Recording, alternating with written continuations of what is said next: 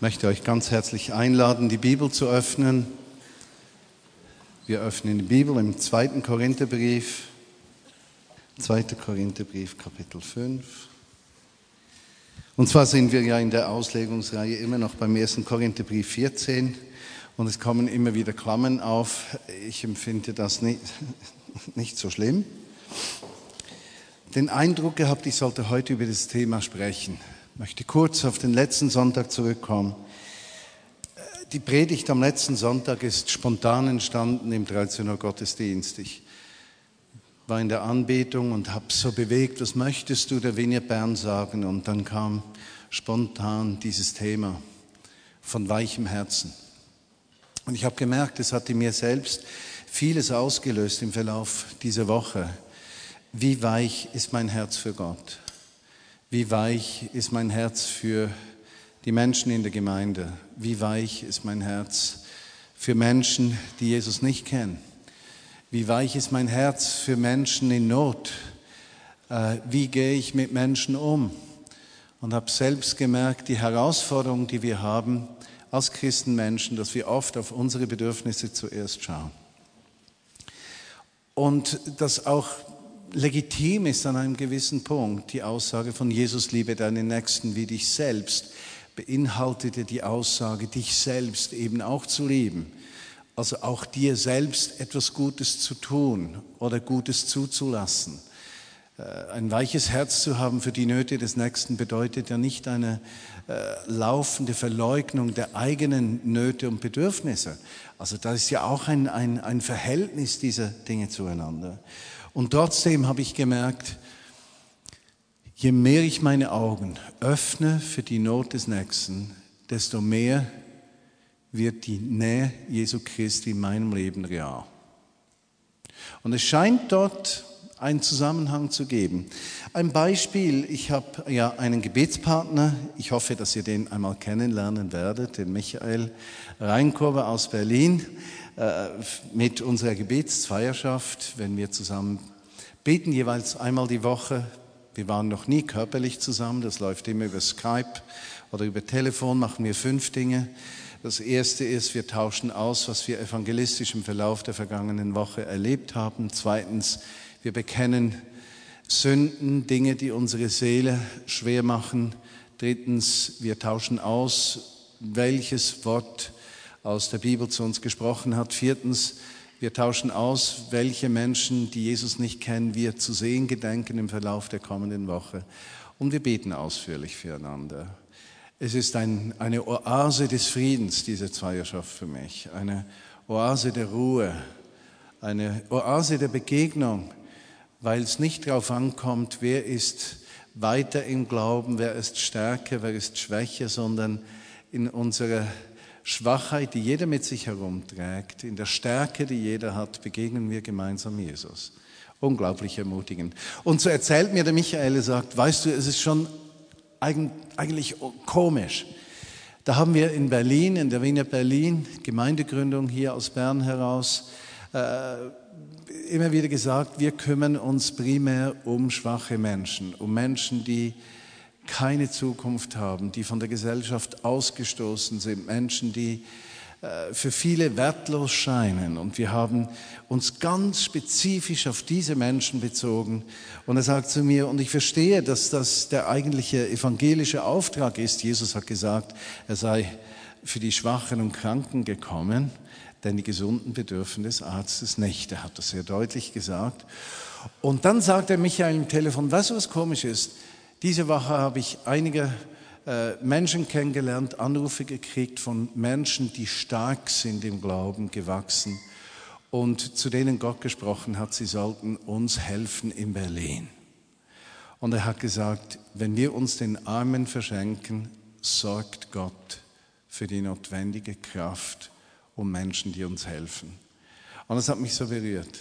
Die Frage ist, wo sind unsere Ziele? Gibt uns Gott die Kraft für das, was er uns aufträgt und unser Leben? Absolut ja. Aus diesem Grund möchte ich auch sagen, ich bin sehr dankbar für die Vineyard Bern, weil da so viele starke Menschen mit dazu gehören, die sagen, und wir wollen mithelfen, die schwachen Menschen dieser Welt zu tragen. Wir wollen uns nicht abwenden von der Not des Nächsten, sondern nach bestem Wissen und Gewissen ein Segen für andere Menschen sein. Und ich denke, das ist der richtige Weg. Ja, weiches Herz, zweiter Teil sozusagen. Ich möchte die, Predigt heute eigentlich daran aufhängen, was haben wir für eine gemeinsame Berufung? Und hat die gemeinsame Berufung, gemeinsam heißt miteinander, gemeinsam, hat die gemeinsame Berufung vielleicht gar nichts zu tun mit primär mit Menschen, die Jesus kennenlernen, mit Gemeindewachstum, Zielerreichung oder sonst etwas. Könnte es sein, dass unsere primäre Berufung an einem ganz anderen Ort liegt? Und deshalb habe ich diesen Text ausgelesen, 2. Korintherbrief. Es ist ein Brief, wenn man den am Stück liest, der fordert etwas heraus, weil es scheint, dass äh, Apostel Paulus aufgrund seines ersten Briefes einige Widerstände erlebt hat und etwas Gas geben muss im Umgang mit diesen Leuten, von denen er gehört hat. Er gibt Gas, er erzählt von sich, aber inmitten dieser Erzählungen, wo er eigentlich in gewissem Sinne eine Rechtfertigung schreibt, weshalb er so stark auftritt, begegnen uns einige Kostbarkeiten, die Apostel Paulus einflechtet über die eigentliche Berufung, die wir haben miteinander. In Vers 18, ich komme dann auf Vers 16, 17 zurück. All das kommt von Gott, der uns durch Christus mit sich selbst versöhnt hat und uns den Dienst der Versöhnung gegeben hat, dass Gott die Welt in Christus mit sich selbst versöhnt und die Sünden der Menschen nicht gegen sie braucht. Und er hat uns diese Botschaft der Versöhnung anvertraut. Aus diesem Grunde sind wir Christi Gesandte und als wären wir Gott als Gesandte, rufen wir euch auf. Lasst euch mit Gott versöhnen. Dieses Wort Versöhnung beinhaltet so einige wirklich schöne Gedanken. Einerseits kommt das Wort Versöhnung aus Versöhnen, also er hat sich versöhnt, gesühnt. Also das, was gegen uns gesprochen hat, hat er weggenommen. Oder mit anderen Worten, Versöhnung heißt in einer Ehe, heißt in einer Familie, heißt in einer Gemeinschaft von Menschen am Arbeitsplatz in der Gemeinde, das, was gewesen ist, was falsch war, das nehmen wir jetzt vollständig weg. Das zählt nicht mehr. Und dass diese Versöhnung, dieses Wegnehmen des Trennenden möglich ist, dafür musste jemand die Schuld übernehmen. Somit ist im Grunde genommen im Umgang mit Christenmenschen die Schuldfrage in sich überflüssig. Es ist nicht die Frage, wer ist schuld. Die Frage ist immer, wer hat diese Schuld getragen? Wer hat die Schuld bezahlt? Und für einen Christenmenschen ist die Tatsache immer die, Christus hat für meine Schuld gesühnt. Und die Tatsache, dass Gott durch Christus alles Trennende weggenommen hat, gibt mir die Gelegenheit, versöhnt zu sein. Jetzt in diesem Wort Versöhnung, äh, man muss da etwas äh, sprachlich spielen, aber ist ja auch das Wort Sohn, Versöhnung. Und ich, ich mag den Gedanken, ich bin versöhnt. Ich bin nicht versöhnt mit Gott, ich bin versöhnt. Das heißt, ich gehöre dazu. Alles, was in meinem Leben geschehen ist und geschieht und geschehen wird, was mich trennen könnte von Gott, das hat er weggenommen. Und wenn ich es loslasse, übernimmt er das durch seinen Tod am Kreuz und seine Auferstehung. Ich bin versohnt, weil er gesühnt hat für mich. Und dieses Wort versöhnt bezieht sich aber auch auf Beziehungen zu Menschen, Diese Versöhnung stellt eine familiäre Beziehung her. Wer versöhnt ist, hat eine Form von Familienerfahrung gemacht. In einer Familie zählt nämlich primär die Zugehörigkeit und nicht primär das richtige oder falsche Verhalten. Deine Kinder werden immer deine Kinder sein, unabhängig davon, ob sie sich richtig oder falsch verhalten. Du wirst vielleicht mal wütend sagen, das sei nicht mehr dein Sohn oder deine Tochter, aber in der Tiefe deines Herzens weißt du genau, dass das nicht stimmt. Wir sind versöhnt. In der englischen Übersetzung heißt das Wort reconciled. Es kommt vom Konziliare. Also, wer versöhnt ist in der englischen Sprache, mit dem spricht man wieder, mit dem kann man beraten. Also, Jesus ist für uns gestorben, hat Versöhnung möglich gemacht, damit Gott sich mit uns wieder beraten kann. Oder ich mich mit Gott beraten kann. Das heißt, plötzlich alles, was in meinem Leben geschieht, ist nicht mehr etwas, was isoliert bei mir geschieht, wo ich alleine Verantwortung trage oder alleine die Möglichkeit habe, etwas Positives zu ändern. Nein, wenn ich versöhnt bin, bin ich wieder in den Rat aufgenommen, in das Gespräch mit Gott aufgenommen, in den Austausch mit Gott aufgenommen. Ich bin nicht mehr ausgeschlossen von dem Rat Gottes, den er mir geben wird, sondern ich bin hineingenommen. Er berät mich wieder. Und wir haben diesen Dienst in dieser Welt, den Menschen zu sagen, hey, we are family. Es gibt eine Möglichkeit, Familie zu sein. Nicht primär als Gefühl, sondern als Tatsache, dass uns nichts zu trennen vermag, wenn wir auf dem Fundament der Vergebung Jesu Christi stehen. Und ich finde, das ist ziemlich krass. Und nicht nur das, dieses Versöhntsein beinhaltet neben der Tatsache, dass gesühnt ist für jeden Fehler, die vergangenen, gegenwärtigen und zukünftigen. Habt ihr das gehört? Die vergangenen, gegenwärtigen und zukünftigen. Ohne zu sagen, jeder sei frei zu tun, was er will. Aber es ist gesöhnt. Du bist aufgenommen in die Familie. Zu allem hinzu kommst du in den Dialog mit Gott. Und es gibt kein Problem, keine Herausforderung, kein Versagen, was du alleine lösen müsstest. Du bist versöhnt mit Gott und der christlichen Familie. Du bist aufgenommen in den Raum des Gesprächs mit Gott, der mit dir spricht. Du bist versöhnt. Und wir haben diese Botschaft, diesen Auftrag, den Menschen dieser Welt zu sagen, hey, Leute, kommt in die Familie Gottes. Da zählt nicht, was ihr tut, sondern wer ihr seid. Und es zählt vor allem eines, was ein anderer für euch getan hat. Und ihr dürft aufgenommen werden in die Gemeinschaft derer, die mit Gott sprechen können. Und wenn wir das richtig erfassen, was das bedeutet, bedeutet Versöhnung nichts anderes. Als gelebte Versöhnung öffnet die Tür zum Himmel. Und wenn sich die Türen zum Himmel öffnen, dann geschieht Gottes Gerechtigkeit. Wenn er wiederkommen wird in Vollkommenheit bis zu diesem Tag teilweise.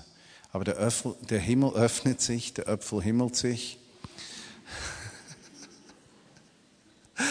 Und Wunder und Zeichen werden möglich dass Kranke heil werden, Gebundene frei werden, dass wir in Gefängnisse gehen, um Menschen zu ermutigen.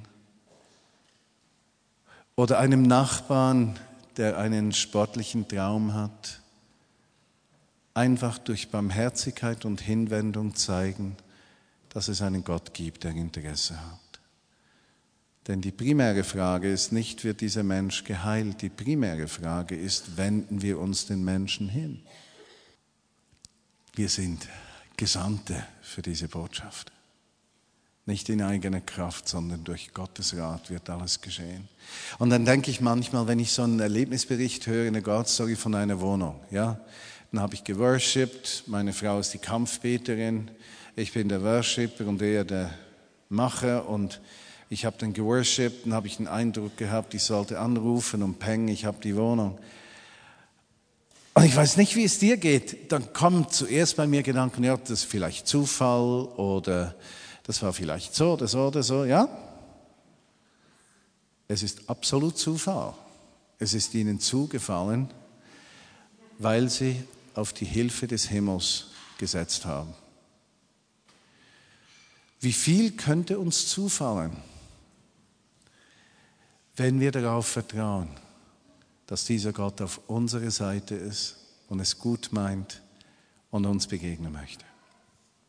Jetzt gibt es noch eine kleine Kernfrage bei dieser Versöhnungsfrage. Was fördert das und was hindert das? Ähnlich wie am letzten Sonntag, was fördert Bitterkeit oder Weichheit des Herzens? Und da gibt es definitiv Dinge. Vers 16 von Kapitel 5. Von jetzt an betrachten wir niemanden mehr von einer, aus einer menschlichen Sicht. Ja? Wir betrachten niemanden mehr aus einer menschlichen Sicht. Natürlich haben wir einmal Christus in dieser Art und Weise angeschaut, aber wir machen das nicht mehr.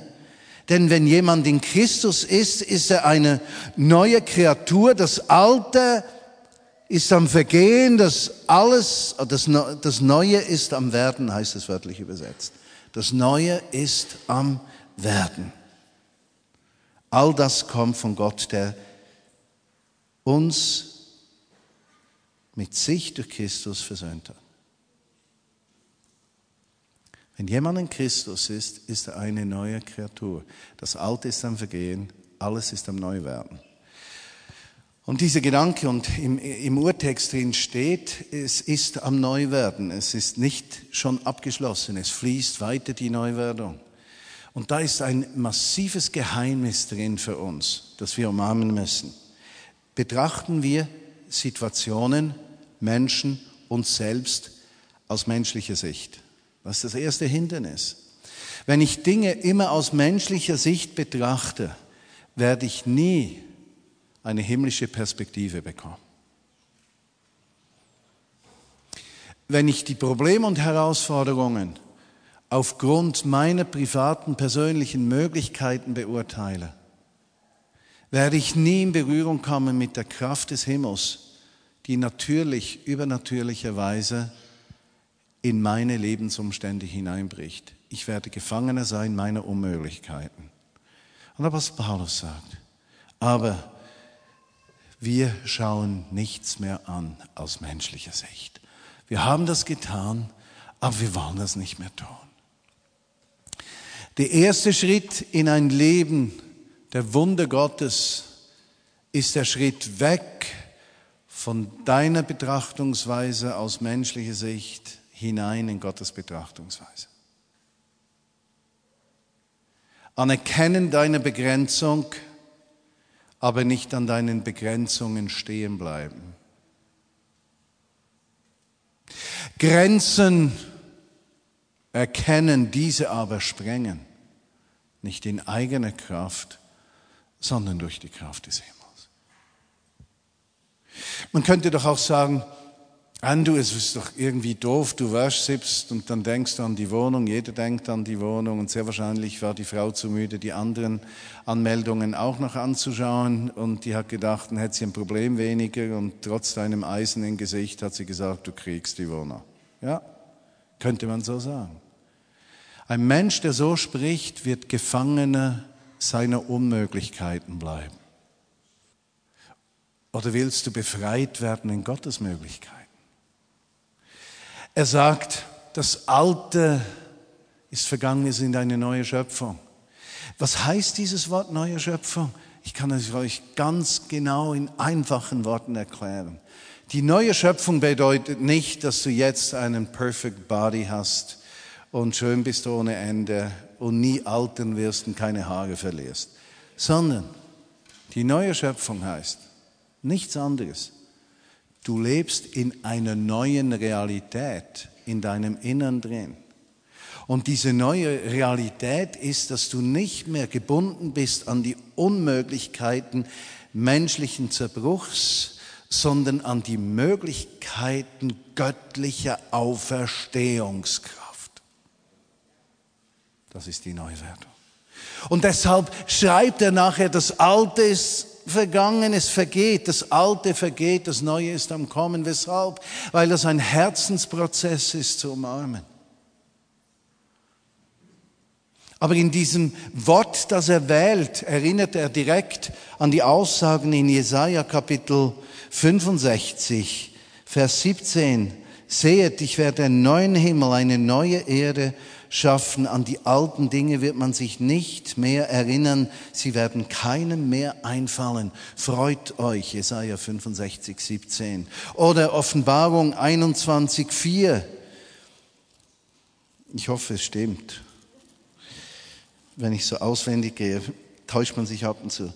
Äh, doch es stimmt, er wird alle Tränen von ihren Augen wegwischen, es wird keinen Tod mehr geben, kein Wehklagen, keine Schmerzensschreie, denn die alte Ordnung ist vergangen, das Reich Gottes ist angebracht. Und darauf bezieht er sich. Und die Frage ist in deinem Leben drin, Lebst du in der Realität der Zerbrochenheit deiner Unmöglichkeiten oder in der Realität der himmlischen Möglichkeiten? Die Tür zum Himmel geschieht durch die Versöhnung. Versöhnung nicht nur als Tatsache, dass Jesus für dich gesühnt hat, sondern als Lebensstil. Wenn ich lernen kann, nicht mit den alten Waffen von Eifersucht, Rache, Missgunst zu kämpfen, sondern die Waffen des Himmels, Dankbarkeit, Liebe, Barmherzigkeit anzuwenden, werde ich dem Leben anders gegenübertreten. Und das Leben an sich und die Ungerechtigkeit dieser Welt wird an Kraft verlieren. Apostel Paulus schreibt das so im zehnten Kapitel im Korintherbrief, im zweiten, wo er sagt, Bezug nehmend offensichtlich auf die Aussagen in Kapitel 5, er macht einen recht großen Umweg in seinem Text, aber er kommt wieder an diesen Punkt zurück und man merkt bei Paulus in diesem zweiten Korintherbrief, es beschäftigt ihn. Er fürchtet, dass er den Punkt noch nicht nach Hause gebracht hat. Äh, und er sagt hier im Kapitel 10, Vers 3, wir leben nicht mehr auf den Grundsätzen dieser Welt, obwohl wir einmal in dieser Welt gelebt haben, das meint er geistlich, innerlich, so kämpfen wir unseren Kampf nicht so die Welt, wie die Welt es tut, die Waffen, mit denen wir kämpfen, sind nicht die Waffen dieser Welt. Ganz im Gegenteil. Die Waffen, die wir haben, haben göttliche Kraft und zerschlagen Höhen und Mächte vor uns. Sie zerschlagen menschliche Argumente und alles, was sich der Erkenntnis Gottes gegenüberstellen möchte. Welche sind diese Waffen? Offensichtlich spricht Paulus davon, dass nicht die menschliche Erkenntnis und das Wissen die Waffen sind, die Veränderung bringen, sondern er spricht es klar aus. Kapitel 10, Vers 1. Meekness, Sanftmütigkeit, die darauf vertraut, dass Gottes Kraft für Gerechtigkeit sorgt. Das heißt, ein Mensch, der sich für den Himmel öffnen möchte und erleben möchte, wie die Heilungskraft Gottes kommt, wie Wunder und Zeichen geschehen, ist ein Mensch, der nicht mehr für sein Recht kämpfen muss. Ja? Ist nicht mehr ein Mensch, der letztlich den Kampf gegen seine eigene Schwachheit in eigener Kraft aufnehmen muss. Er ist ein Mensch, der sich vertrauensvoll in die Arme Gottes fallen lässt, in diese Sohnschaft in dieses Bewusstsein, Gott wird sorgen. Ich muss es nicht richtig stellen.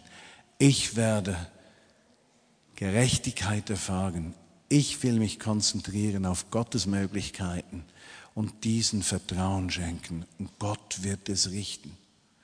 Dies sicherlich nicht in einer verantwortungslosen Art und Weise, die so viel wie bedeutet, wie ich bezahle meine Rechnungen nicht mehr, der liebe Gott kann das tun, äh, aber in dieser Weise, in der wir oft herausgefordert sind, in unserer eigenen Kraft zu kämpfen. Und wer in seiner eigenen Kraft zu kämpfen weiterführt, wird immer unterliegen. Wer aber die Kraft Gottes zulässt in seinem Leben, wird so oder so ein Gewinner sein, gleich was geschieht. I'm born to be a winner. Ich wurde geboren, ein Gewinner zu sein. Durch die Gnade und Liebe Gottes und die Bereitschaft, mein Herz verändern zu lassen. Jesus, wir kommen zu dir und ich bitte dich, dass dieses Wort lebendig wird in uns. Ich habe so viele Sätze sind gekommen, die in sich wertvoll sind. Dieser Kampf, der eigene Kampf um Veränderung, der eigene Kampf, den Nächsten zu verändern, der eigene Kampf, Situationen zu verändern. In der Kraft der eigenen Stärke, die nie genügen wird. Jesus, erbarme dich über uns. Und wir haben einen Wunsch, dass der Himmel geöffnet ist über der Vineyard Bern auch über den anderen Gemeinden in Bern, dass sich der Himmel öffnet. Und wenn wir darum bitten, dass Wunder und Zeichen geschehen, bitten wir nicht darum, weil wir dann einen Beweis haben, sondern wir bitten darum, weil es Menschen gibt, die in Schmerz und Zerbrochenheit sind. Und du diesen Menschen begegnen möchtest. Und die Wunder sind dann möglich, wenn unsere Kraft zu Ende ist. Amen.